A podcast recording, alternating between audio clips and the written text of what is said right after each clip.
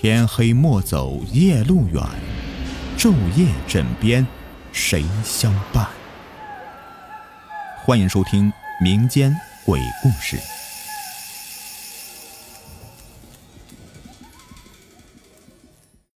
你们好，我是雨田。今天呢，我要讲述的故事是我身边的一个朋友有关系。当时听到他口中所说的事情呢，其实我也觉得有些诧异。难道说真的有亲人托魂这一说吗？虽然我不太相信啊，但是听他信誓旦旦的讲完，我还真的是陷入到了疑惑之中。而为了故事的讲述的方便呢，接下来呢，我将以他的视角来给你们讲述这个故事。在那个隆冬季节，我总能够看到窗外飘起洁白的雪花。在我小时候，我最喜欢的就是一个人跑到院子外面去捏雪玩。虽然两个手会变得冰凉，但这就是玩雪的最大的乐趣。有的时候呢，家里面的哥哥还会和我一起堆雪人。记得有一年呢，我们堆了一个特别大的雪人，直到之后才慢慢的化掉。不过那种感觉呢，已经是一去不复返了。岁月的变迁，生活的苦涩，社会的压力，已经是让我们的成长都颇为的深沉。似乎啊，已经无法再伸手去触碰那象征着洁白无瑕的冰雪了。坐在窗前望着窗外的世界，我的心情非常复杂。马上就要过年了。可我还因为工作的缘故回不了家，每天看着上司那副丑陋的嘴脸，真的是让我非常厌恶。我已经买了今天晚上的机票了，不论上司是否同意，我都要回去和家人团聚。喝了一口手里的咖啡，随着剧烈的苦涩，则立刻出现在我口腔里。不过，我似乎已经适应了这样的感觉。当我来到这个城市工作后。渐渐的，我就已经习惯了咖啡不加糖，因为在我看来，生活的味道要比咖啡苦得多。当天晚上，我把手里的工作放下，写了一封说明信之后，就带着行李往飞机场跑。不得不说，当时我的心情别提有多激动了。而就在这个时候呢，我却突然接到了来自家乡的电话。并且电话中还告知我说，我的姥姥几天前突然从楼上摔下去了。估计到某些特殊原因吧，所以家里面并没有立刻把这个事告诉我。而现在我姥姥呢，正在市人民医院。听到这个消息之后，可真把我给急坏了，恨不得立刻赶回去。好在飞机没有晚点，我总算是按时的赶了回去。在落地之后，我立刻打车往人民医院赶。可当我走进医院，看到母亲那张脸的时候，我整个人都崩溃了，直接跪在地上哭了起来。我从小呢就是姥姥带大的，在我看来呢，姥姥与我的情感甚至都超过了父母。而我本想着长大之后挣了点钱，好让姥姥享福，可福还没有享上，姥姥。就生病了，这是我最害怕发生的事情了。结果还是来了。孩子，先别哭啊，你姥姥现在已经脱离危险期了，正在重病房观察呢。咋回事啊？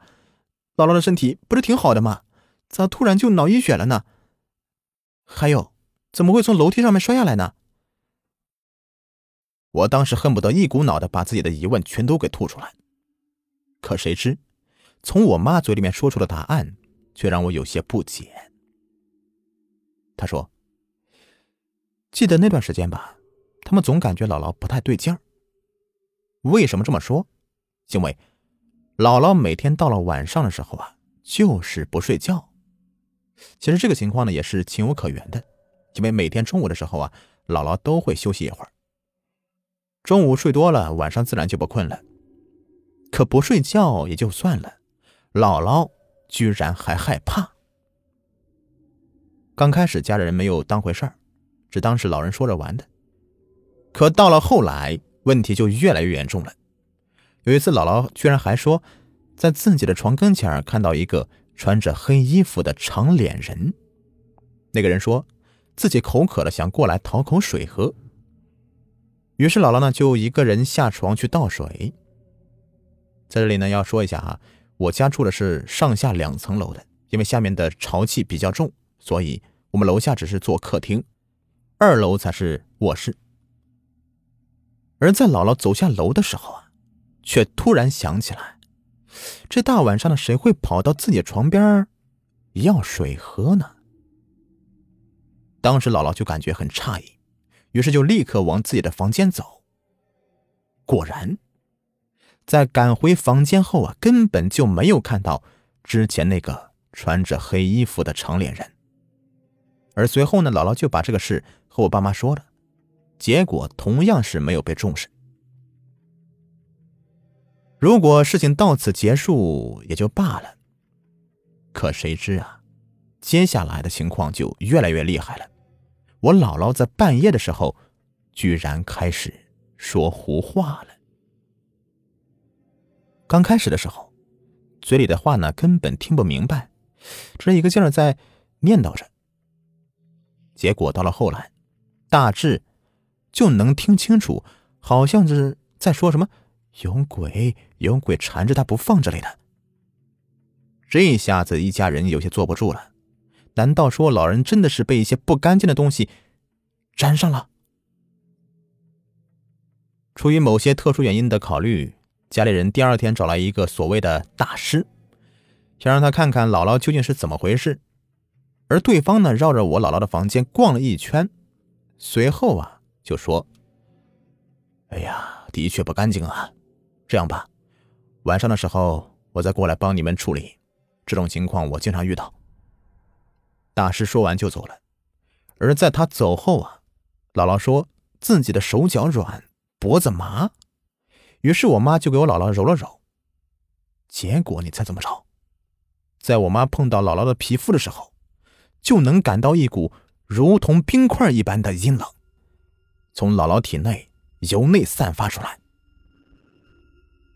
当时居然是把我妈的手给冰得发麻，更何况是这么一位。上了年纪的老人，而在观察到这个问题之后呢，我妈就从屋里面弄了一个暖水袋和一盆热水，把暖水袋放在姥姥的肩膀上，并且还给姥姥泡脚，这样呢就做维持了将近一个小时吧。姥姥身上的冰凉才逐渐有所缓解，在身体舒服之后，姥姥呢困意就上来了，于是呢，我妈就搀着我姥姥。回房间休息了，而姥姥这一觉就直接睡到了晚上。在姥姥睁开眼的瞬间，就看到大师站在她的旁边，正悄悄的挥舞着自己手里的香。当时姥姥整个人的脾气立刻就变得暴躁起来。听我爸说，姥姥当时是直接把大师给打出去的。而说来也怪啊。自从那之后，姥姥的睡眠呢就变得特别的短，只要是有人在身边出现，眼睛就立刻就睁开。有几次呢，我妈晚上去上厕所，路过姥姥房间，想开门看看姥姥情况咋样。结果刚一开门，就看到姥姥呢，正坐在床上直勾勾的盯着房门的位置，当时可把我妈给吓坏了。而就在这样的情况持续几天之后，姥姥的精神状态也变得虚弱了很多。而所谓的从楼上摔下来的这个情况，就发生在这个时候。记得当时呢，姥姥是想下楼去上厕所，其实楼上呢也有卫生间，但是不知道为啥这二楼卫生间呢突然堵了，没法用，所以家人呢只能够暂时的将就着去楼下上厕所。而姥姥呢？平日里喜欢养个小猫小狗，前段时间自己养的大黑猫突然的离家出走，把姥姥给急得到处找，结果还是没找到。可谁知啊，几天之后，这大黑猫居然又自己跑回来了。而为了保证这个猫不会再跑啊，姥姥就在弄了根绳，把它捆在楼梯旁边。结果。就是因为这个举动，才导致后来的事情发生的。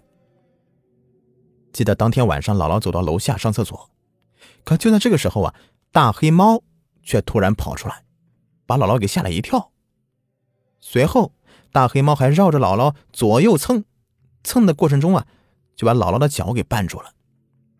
最后，姥姥迈步稍不留神，一下子就从楼上摔了下去。家人发现的时候呢，姥姥正栽倒在楼下面的箱子旁边。好在这个地方呢，有个箱子缓冲了一下。如果是硬实的一面墙壁，恐怕现在姥姥情况会更加严重。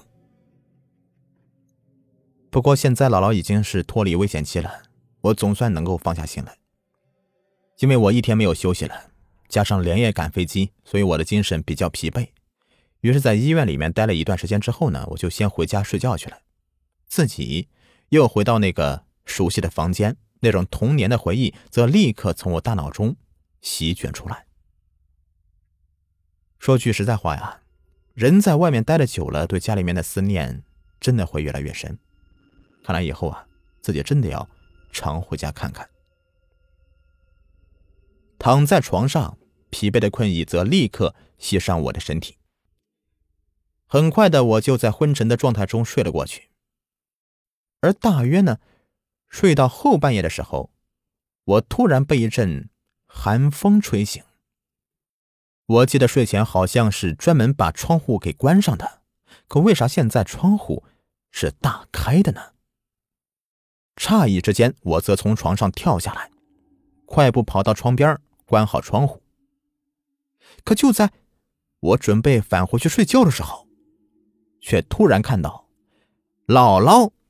就坐在不远处的沙发边上，静静的看着我。这画面，我实在太熟悉了。原来，在我小时候呢，我心里面害怕，不敢一个人睡觉，于是姥姥就到我的房间来陪我。当时，姥姥就开着小夜灯，坐在这个单人沙发上。在我睡着之后啊，姥姥也不走。因为她担心我突然醒过来看到房间没有人会害怕，所以她会在这个沙发上经常是一坐坐一宿。这也就是为什么我在看到姥姥坐在沙发上的时候，心里面会突然的出现一股暖暖的感觉的原因。而当时呢，可能是我也是有些睡得懵了，所以根本没有意识到眼前的画面有什么诡异的地方。姥姥，你身体没事吧？我听我爸妈说了，真的是担心死我了。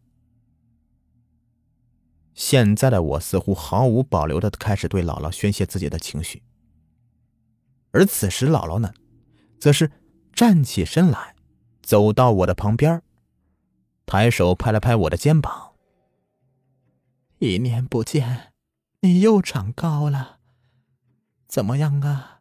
在外面工作？”还顺利吗？老板对你咋样啊？都还挺好的。老板虽是经常让我们加班，但人还不错。我本来说今年想早点回来的，可是呢，因为工作原因呢，所以才回来晚了。哎，我说话的时候，则看到姥姥从旁边拿了个杯子喝水。这个杯子是我小时候参加歌咏比赛时候得的奖。刚拿回来的时候啊。我就把它送给了姥姥，结果姥姥一下子就用了十几年。而看到这里，我的心情也变得复杂起来。姥姥现在年纪大了，看来自己以后有时间得多回来陪陪她，否则的话，以后想陪恐怕都没有机会了。小子长大了，今年估计得有二十五六了吧。该讨媳妇喽，哎，姥姥还想着看你娶媳妇呢。啊，对了，姥姥还给你准备了个大红包，到时候啊，你自己记得取啊，就在姥姥的铺底下。哎呦，不知道我家这个帅小伙儿能娶个啥样的姑娘？就在此时。姥姥却一把拽住我的手，随后继续说道：“孩子，你妈现在年龄不小了，身体也不太好，平日里啥好吃的都给姥姥吃，自己呀都舍不得吃啊，他太亏自己了。你以后啊一定要照顾好你妈，知道吗？”听了姥姥这句话，我现在的心里不知道怎么的，突然变得酸酸的。随后，姥姥则继续说道：“哎呀，你在外面工作，全家人呢都挺想你的。有几次，姥姥还看到你妈在房间里一个人拿着你的照片哭呢。所以呀，没事就经常回来看看。”行了，姥姥也累了，也该回去休息休息了。你睡吧，该说的话呀，姥姥都已经说了。言止于此，姥姥就已经准备离开，而我则立刻开口：“姥，你等一下，我这次专门是给你从外地带了点好的人参，给您喝了补补身体。”说话的时候，我则立刻转身去翻自己的行李。可当我拿人参准备交给姥姥的时候啊，却看到姥姥早已消失不见了。焦急的感觉加上特殊情况，让我整个人都变得有些诧异。而就在这个时候啊，我身边的手机却突然间响了起来。这个清脆的铃声在寂静的夜里显得特别的刺耳，把我从梦境中给唤醒了。原来，刚才我所经历的只是一个梦啊！不过，我给姥姥带回来的人参的的确确是捏在我的手里，这倒是让我很诧异。接通电话，对面传来了母亲的声音：“儿子。”昨天晚上医院传来消息，姥姥走了。当时在听到这个消息之后，我整个人立刻就垮了。姥姥走了，不是说已经脱离危险期了吗？咋突然就走了呢？这绝对不是真的。于是我则立刻往医院里面赶，但最终结果，相信我不说，大家也很清楚。所谓人死不能复生，而昨晚发生在我身上的事情，也终将成为我人生中最难忘的一段回忆。在听完这个朋友的故事后啊，我的情绪也很复杂，因为我也是姥姥从小带大的，而那种交织在两辈人之间的特殊情感，还真的是很难用言语来形容。好了，今天的故事就说完了，感谢。收听。